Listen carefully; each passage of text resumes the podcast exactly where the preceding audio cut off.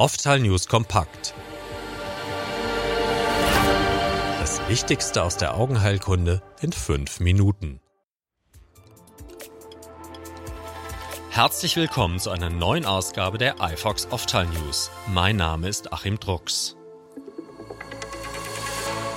Eine Therapie beim diabetischen Makulaödem, die mit Bevacizumab beginnt und, wenn nötig, zu Aflibercept wechselt, ist ebenso wirksam wie eine Therapie, in der ausschließlich Aflibercept verabreicht wird.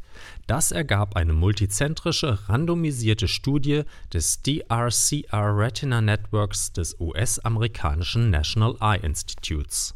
Die Ergebnisse der Studie, in der eine abgestufte Behandlung mit den Anti-VEGF-Medikamenten Avastin mit dem Wirkstoff Bevacizumab und Eylea mit dem Wirkstoff Aflibercept untersucht wurde, wurden im New England Journal of Medicine veröffentlicht Sie deuten darauf hin, dass eine spezifische Stufenstrategie, bei der DMÖ-Patienten mit dem preiswerteren Medikament Avastin beginnen und dann auf das teurere Medikament Eylea umsteigen, wenn sich die Sehkraft nicht ausreichend verbessert, zu ähnlichen Ergebnissen führt wie eine Monotherapie mit Eylea.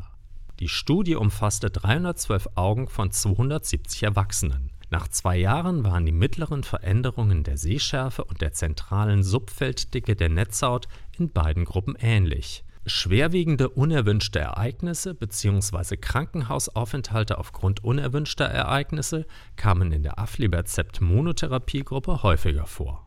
Bleiben wir beim Thema Netzhaut. Das kalifornische Unternehmen Adverum Biotechnologies hat bekannt gegeben, dass die Europäische Arzneimittelagentur EMA dem Medikament ADVM 022 den Priority Medicines Prime-Status verliehen hat. Das Medikament soll für die Behandlung der feuchten AMD eingesetzt werden. Es handelt sich um ein Gentherapieprodukt, das nur einmal intravitreal injiziert wird. Das Medikament würde die Behandlungslast bei Patienten mit feuchter AMD, die eine Anti-VEGF-Therapie erhalten, drastisch verringern. Eine Phase-2-Studie ist in Planung, um die optimale Wirkstoffdosis zu ermitteln.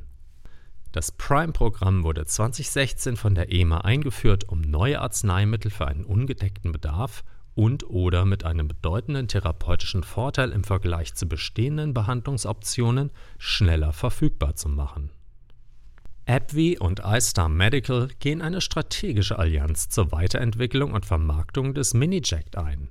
Der von iStar Medical entwickelte Stand ist seit November 2021 in Europa für Patienten mit primärem Offenwinkelglaukom zugelassen. Aktuell läuft eine Pre-Market Approval Studie, um die Vermarktung in den Vereinigten Staaten zu ermöglichen. Die Vertragsbedingungen beinhalten eine Vorauszahlung von 60 Millionen US-Dollar an iStar Medical. Das belgische Unternehmen wird die Entwicklung und Kommerzialisierung des Miniject bis zum Abschluss der US-amerikanischen Pre-Market Approval Studie fortsetzen. Um Mixverfahren geht es auch in zwei neuen Videos in der iFox Mediathek. Unter dem Titel Glaukom, Mix and Match widmet sich die zehnte Ausgabe des ophthalmologischen Quartetts aber auch einem implantierbaren Mikrochip. Er ermöglicht es Patienten, ihren Augeninnendruck jederzeit selbst zu messen. Im iFox-Studio diskutiert Moderator Dr. Carsten Klabe wieder mit prominenten Gästen, Professor Alireza Mirschai, Professor Verena Prokosch und Professor Peter Schurmann. Mixverfahren wie der iStent oder der Hydrus Microstand, aber auch die Trabekulektomie, das sind die Themen des neuen iFox-Fachgesprächs mit Dr. Thomas Will, dem leitenden Oberarzt am Augenzentrum Fürth. Das Interview wurde auf der DOC in Nürnberg geführt. Zum dritten Mal in Folge zählt die Augenklinik Darden in Bonn-Bad Godesberg zu Deutschlands besten Krankenhäusern, so das FAZ-Institut.